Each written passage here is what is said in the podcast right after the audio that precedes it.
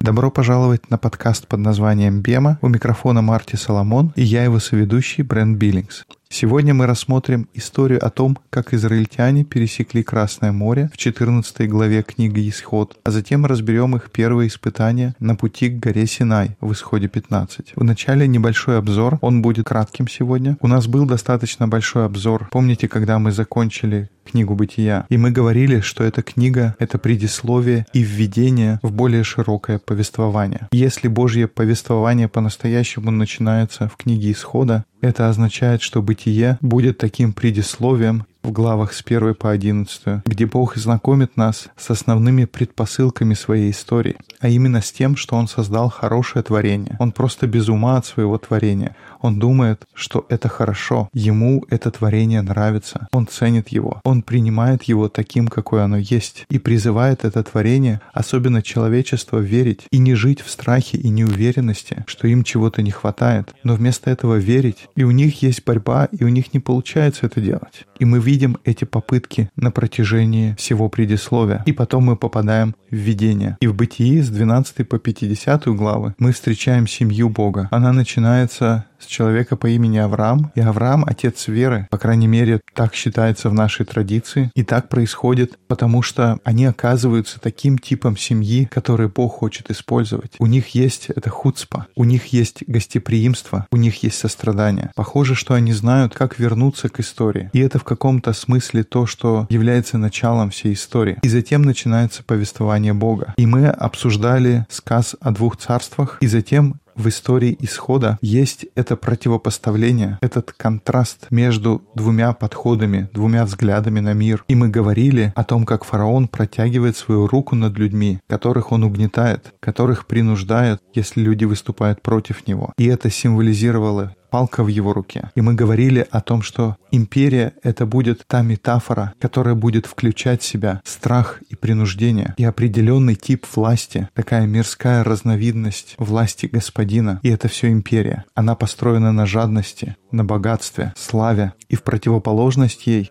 у нас есть шалом. И это такой непрекращающийся сказ о двух царствах. С одной стороны у нас есть империя, и с другой стороны у нас есть шалом. Если империя строится на страхе, шалом строится на доверии. Если империя строится на том, чтобы заставлять, шалом строится на приглашении. Если империя строится на власти доминирования, то шалом строится на силе, которая происходит из самопожертвования. И мы будем всегда сталкиваться с таким противопоставлением. И в прошлом подкасте мы обсуждали материал Формана, и мы обсуждали казни египетские. Мы говорили о Боге, который хочет достучаться до сердца фараона. Он хочет, чтобы египтяне познали его, чтобы они еда его как Бога. Он хочет, чтобы израильтяне познали его как Бога. Но он тоже хочет, чтобы фараон познал его как Бога. Но сможет ли фараон, сможет ли он отпустить свое мировоззрение империи? Преклонится ли он перед новой точкой зрения? перед миропониманием, который собирает мир воедино? И, конечно, мы знаем, что ответ нет. И тогда Бог спасает своих людей, Он выводит их из империи, и Он приглашает их стать Его партнером для того, чтобы они помогли ему собрать мир воедино. Точно так же, как он пригласил их предков Авраама, Исаака, Якова, пригласил их к сотрудничеству, чтобы восстановить мир. Но перед этим он должен вывести их из Египта, и он должен вывести Египет из них. И он делает это, приглашая странствовать по пустыне. И это где мы сегодня продолжим наше обсуждение. Сегодня мы будем читать исход 14 главу, и вот они выходят из Египта. Господь велел Моисею, скажи сынам Израилевым, чтобы они обратились и расположились станом перед Пигахерофом между Мигдолом и между морем, перед Ваал Цифроном, напротив его поставьте стан у моря. Марти, извини, пожалуйста, должен перебить тебя. Мы не сказали, что у нас есть презентация к этому подкасту. Точно, ее можно найти в примечаниях к подкасту. Всегда хорошо, когда можно следить глазами. Но я продолжу третий стих. «И скажет фараон о сынах Израилевых, они заблудились в земле сей, заперла их пустыня, а я ожесточу сердце фараона, и он погонится за ними. И покажу славу мою на фараоне и на всем войске его, и познают египтяне, что я Господь, и сделали так. И для того, чтобы понять, о чем здесь идет речь, потому что может быть сложно так воспринять на слух, у нас есть несколько фотографий здесь. Так что если перейти на следующий слайд, там есть картинка Синайского полуострова.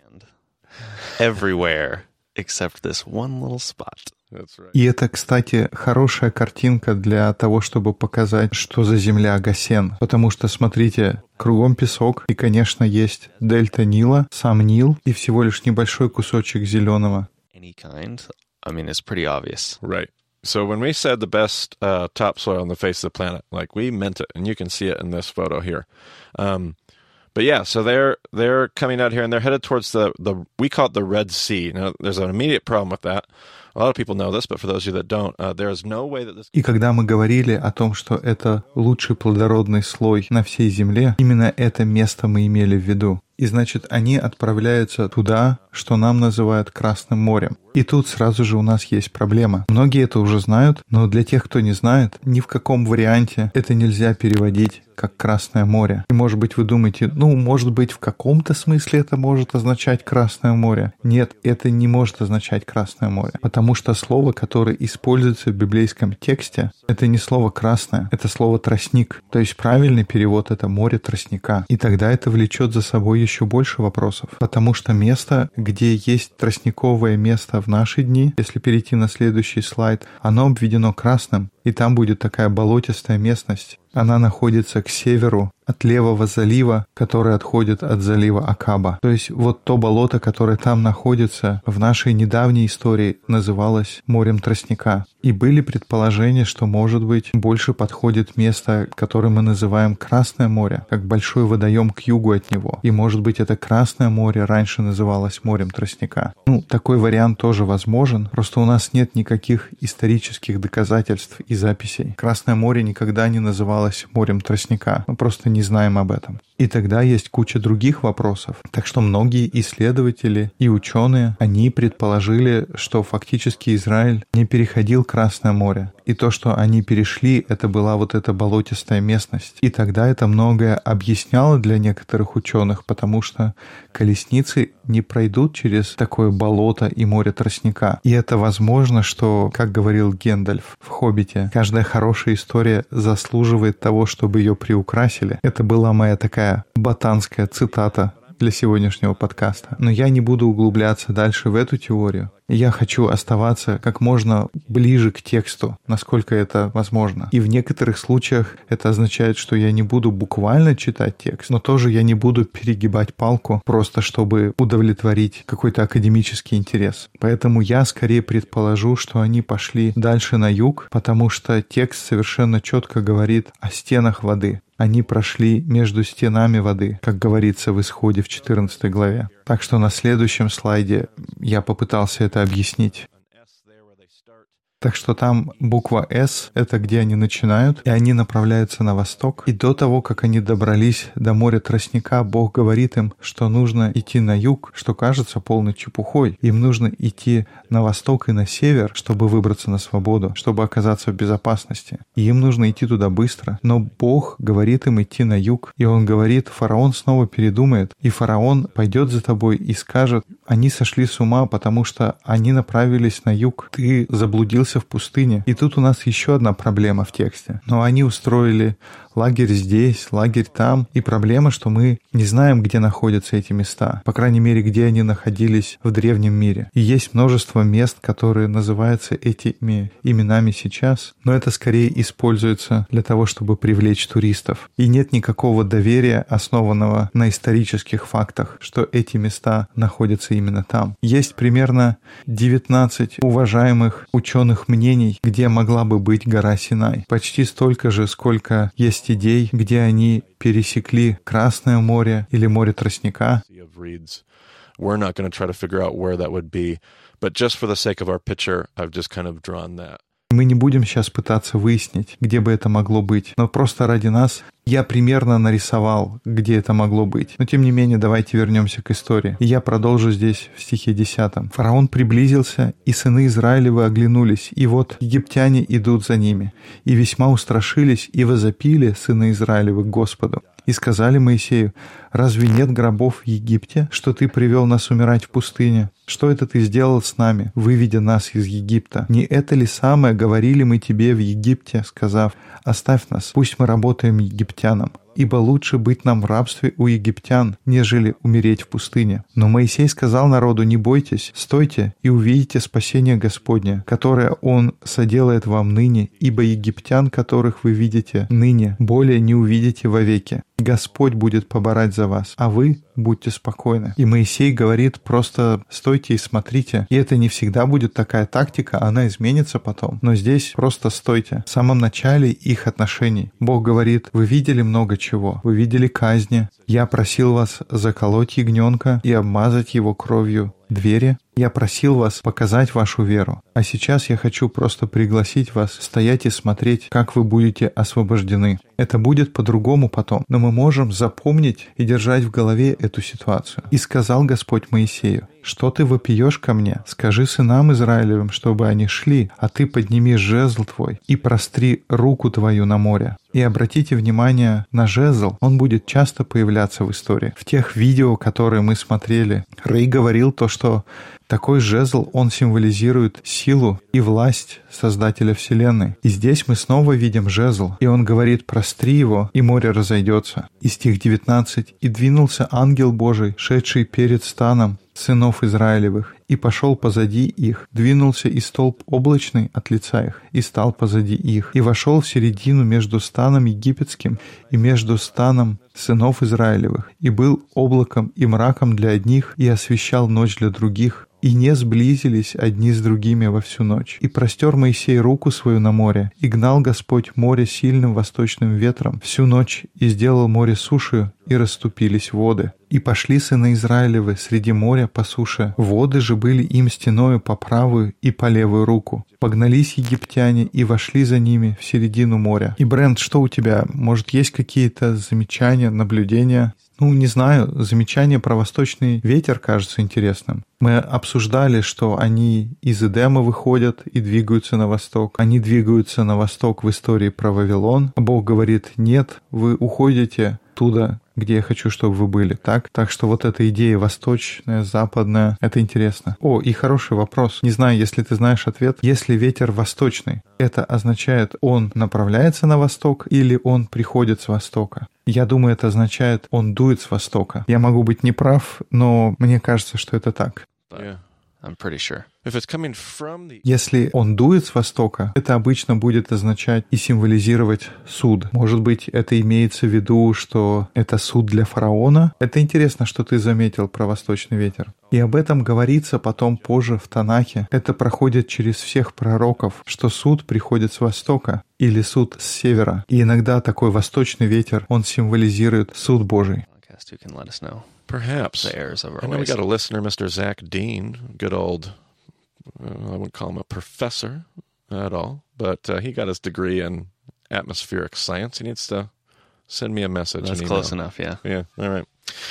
Hey, Я знаю одного слушателя, старый добрый Зак Дин, и у него есть степень по атмосферной науке, так что можно спросить у него. Но двигаемся дальше. На следующем слайде мы читаем, что происходит, когда они пересекают Красное море. Они переходят, и начинается большая танцевальная вечеринка. И они стоят там, есть бубны, танцы, пение, и они призывают имя Господа. И здесь я часто говорю о том, что называется тройным условием пришествия царства. Еврейские учителя часто учили, что царство приходит, когда три вещи произойдут, и тогда наступает царство Божье. А многие говорят, ого, Откуда здесь берется идея царства? Мы же еще не дошли до этого. Но позже, в 19 главе Исхода, Бог говорит своему народу, что если они вступят с Ним в завет, то они станут чем? Они станут царством священников. И позже иудаизм связал эту идею с Царством Божьим, так что мы видим эту идею прямо в самом начале повествования.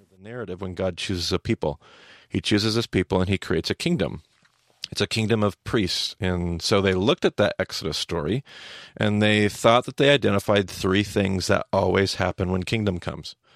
Когда Бог выбирает людей, Он выбирает свой народ и создает царство, царство священников. И тогда люди изучали историю исхода и поняли, они определили три вещи, которые должны случиться, чтобы пришло царство. Первое — это должно быть действие перста Божьего. И его можно видеть, как это проявляется через всю историю, потому что Бог продолжает работать снова и снова. Но помните, что фараону сказали после одной из казней. Люди пришли к фараону и сказали, слушай, тебе нужно отказаться от сопротивления Богу, потому что это перст Божий. То есть здесь мы видим прямое упоминание Божьего перста в истории исхода. И мы могли бы сказать, что стоя на западном пляже Красного моря, можно спокойно сказать, мы видели перст Божий, когда они добрались до восточного побережья. И когда они добираются, они призывают имя Господа, именно как народ. До этого Израиль как народ никогда вместе не призывал имя Господа. Они не взывали к его имени.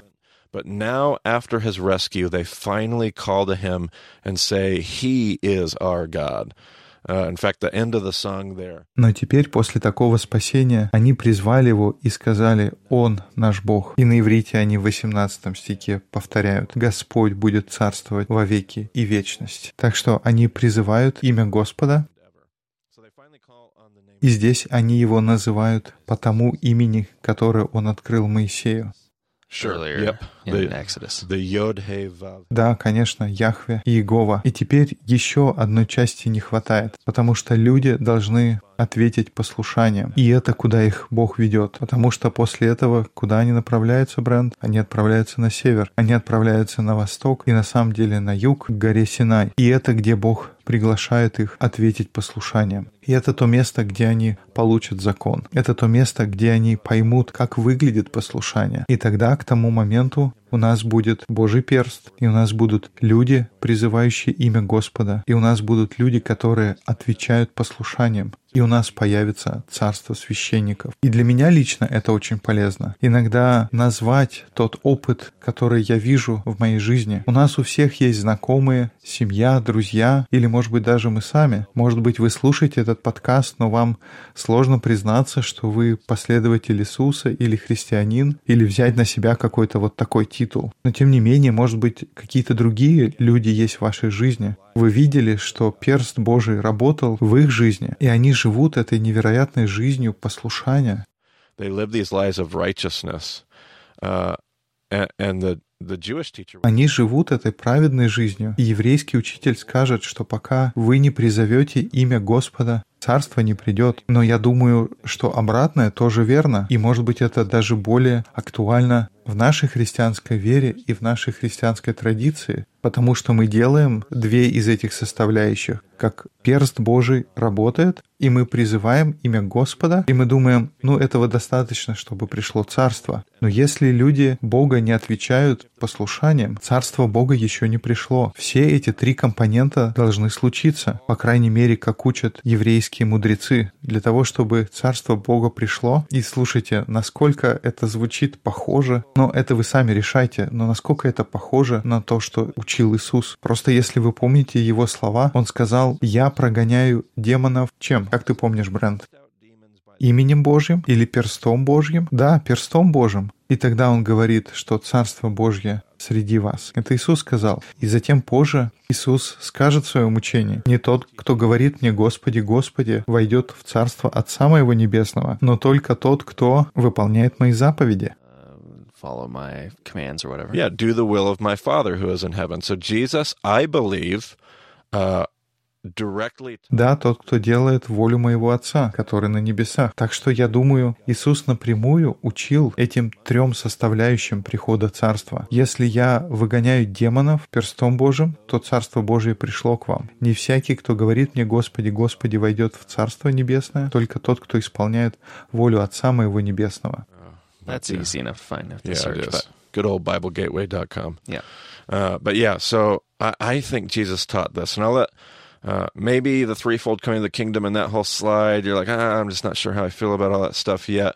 But at least see it in the teachings of Jesus. At least see Jesus saying these three things uh, uh, absolutely apply to И точно цитаты можно посмотреть на biblegateway.com, но мне кажется, это так четко видно в учении Иисуса. И то, что мы видим, то, что Иисус это говорит, это применимо к нам, как его последователям. Итак, они перешли Красное море. И для того, чтобы добраться до Синая, Бог проводит их и обеспечивает им небольшое путешествие от Красного моря до Синая. И в традиции говорится, что это было 40-дневное путешествие. И в этом 40-дневном путешествии Бог будет их испытывать. И еврейская традиция говорит, что это было три теста. Бог хочет проверить их сердце, Он хочет проверить их душу, и Он хочет проверить их силу. И сейчас, я думаю, нам нужно поговорить об этой идее испытаний. Для нас, людей с западным мышлением, тест или испытание — это как сдал, не сдал, и нам выставляют оценку. Но еврей не так смотрит на испытания. Для него тест — это не то, что сдал, не сдал. Можно посмотреть на Второзаконие 8, который немного развивает эту идею. Бог говорит то, что Он повел их в пустыню для того, чтобы ускромнить тебя и чтобы проверить, чтобы знать, что на твоем сердце. Итак, Бог говорит, что Он хотел испытать их для того, чтобы узнать, что на их сердце. И ты не видишь здесь никаких проблем, Брент? А разве Бог не знает уже все заранее? Точно, мы сразу как странная идея, потому что что, не знает Бог, что на нашем сердце? Но это то слово, о котором мы говорили в истории исхода, и это еврейское слово «еда». И это слово «еда» не относится к интеллектуальному знанию. Конечно, Бог знает. Конечно, Он знает то, что на нашем сердце, но это не то, что нужно Богу. Он не просто хочет интеллектом понимать, что находится в нашем сердце. Он хочет это почувствовать, как испытать. И это слово «еда» фактически в нем очень много такого сексуального подтекста. Адам еда свою жену, и она зачала сына. И то же самое слово «еда» очень часто используется для обозначения полового акта. Это вот настолько интимный процесс узнавания, что находится в нашем сердце. Это не просто как знать, сколько будет дважды два. Он хочет испытать, почувствовать, что в нашем сердце. И на следующем слайде это как раз показано, что испытание — это возможность. Есть всегда две возможности. Два как бы дара, которые можно получить во время теста или испытания. И первое — это тот дар, который мы можем дать Богу. Это всегда возможность показать Богу, что в нашем сердце. Испытание — это всегда возможность показать Богу, где ты, насколько ты готов следовать за Ним. И твоя готовность подчиняться Ему не должна быть совершенной, но Он испытывает, Он чувствует, как ты растешь, и это тот дар, который ты даешь Ему. И в то же самое время испытание — это также дар, который Бог дает нам, потому что испытание — это всегда возможность извлечь новый урок от Бога. И, может быть, даже есть смысл дальше почитать из 15 главы. Это история воды при Мера и Елиме. «И повел Моисей израильтян от Черного моря, и они вступили в пустыню Сур, и шли они три дня по пустыне, и не находили воды. Пришли в Меру, и не могли пить воды в Мере, ибо она была горька, почему и наречено тому месту имя Мерра. И возроптал народ на Моисея, говоря, что нам пить. Моисей возопил Господу, и Господь показал ему дерево, и он бросил его в воду, и вода сделалась сладкую. Там Бог дал народу устав и закон, и там испытывал его. И сказал, если ты будешь слушаться глазом Господа, Бога твоего, и делать угодное перед очами Его, и внимать заповедям Его, и соблюдать все уставы Его, то не наведу на тебя ни одной из болезней, которые навел я на Египет, ибо я Господь, целитель твой. И раввины учат, что это история о первом испытании. Это испытание номер один на их пути к Синаю. И Бог хочет испытать то, что на их сердце. И это еврейское слово «лавав», которое используется для сердца. Есть разница в восточном и западном понимании, как на греческом и на иврите, когда мы говорим «сердце» и думаем про сердце. Когда еврей говорит «сердце», он подразумевает волю. Поклонение происходит из твоей воли. Так что в иудейском понимании есть связь между поклонением и послушанием. Тот факт, то, что ты добровольно слушаешься Бога, это акт поклонения, потому что ты подчиняешь свою волю желаниям Бога. И твое сердце — это где твоя воля находится. И они говорят то, что это было испытание сердца израильтян, это было испытание их воли. И если обратиться к тому отрывку из восьмой главы Второзакония, мы фактически поместили его на презентацию, и Бог фактически говорит, если ты будешь внимательным и будешь следовать каждой заповеди, которую я говорю тебе сегодня, чтобы ты мог жить и процветать, и обладать землей, которую Бог обещал твоим предкам. Вспомните, как Господь Бог ваш вел вас все эти сорок лет в пустыне, чтобы смирить и испытать вас, чтобы узнать, будете ли вы исполнять Его заповеди или нет. Он смирил вас, заставив вас голодать, а затем накормил вас манной, которой ни вы, ни ваши предки не знали, чтобы научить вас, дабы показать тебе, что не одним хлебом живет человек, но всяким словом, исходящим из уст Господа, живет человек. Одежда твоя не ветшала на тебе, и нога твоя не пухла вот уже сорок лет. И знай в сердце твоем, что Господь Бог твой учит тебя, как человек учит сына своего. Если вернуться снова к этому отрывку в исходе, раввины учат то, что это был тест, это было испытание их сердца. Бог хотел знать, будут ли они добровольно жить каждым словом. Во второзаконии 8 главе говорится, что Он хотел, чтобы ты понял, что человек не живет только хлебом. И хлеб это, это такое широкое понятие на иврите. Это имеется в виду пропитание, еда, питье, все, что нам нужно, чтобы жить. То есть человек живет не только пропитанием, но и словом. И идея раввинов здесь заключается в том, что Бог хочет научить свой народ тому, что Он даст им то, в чем они нуждаются, именно в тот момент, когда Он знает, что они в этом нуждаются. И иногда это происходит не минуты раньше. И то, что они потом узнают в пустыне, так это то, что они будут ждать каждого слова, они будут ждать каждого такого слова. И вот они жаждут, и они плачут, и ропщут на Моисея. И здесь есть намек, и иногда у меня есть вопрос, был ли это какой-то колодец, который Моисей знал, потому что фактически это тот регион, где он был пастухом в течение 40 лет, так что он очень мог знать эту землю.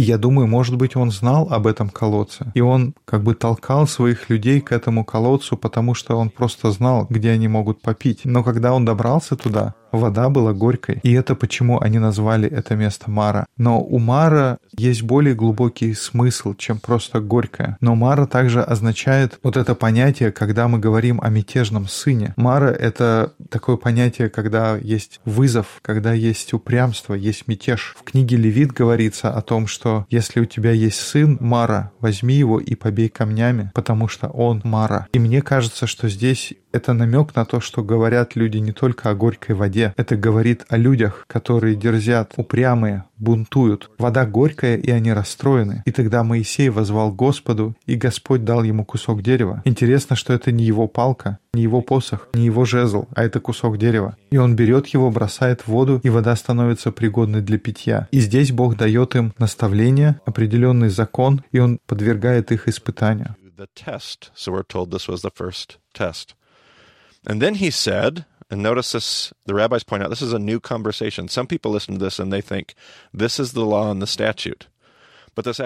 И там говорится, что это было первое испытание. И заметьте, раввины всегда обращают на это внимание, что начинается как бы новый диалог. То есть многие говорят, что вот этот устав и закон — это как раз то, что написано в 26 стихе. Но это начинается новая тема, как отдельная от того, о чем был разговор ранее, и сказал, если ты будешь слушаться гласа Господа, Бога твоего, и делать угодное перед очами Его, то не наведу на тебя ни одной из болезней, которые навел я на Египет, ибо я Господь, Бог твой, Целитель твой. И поэтому был вопрос, который мудрецы всегда задавали, что это был за устав и закон, потому что здесь даже в переводе не звучит так, что это устав и закон. И тогда Мидраш дает намек, что устав и закон, которые они получили, он состоял в том, что когда они идут пить из колодца, Бог сказал, что они должны позволить хромым, старикам, больным, неспособным пойти пить первыми.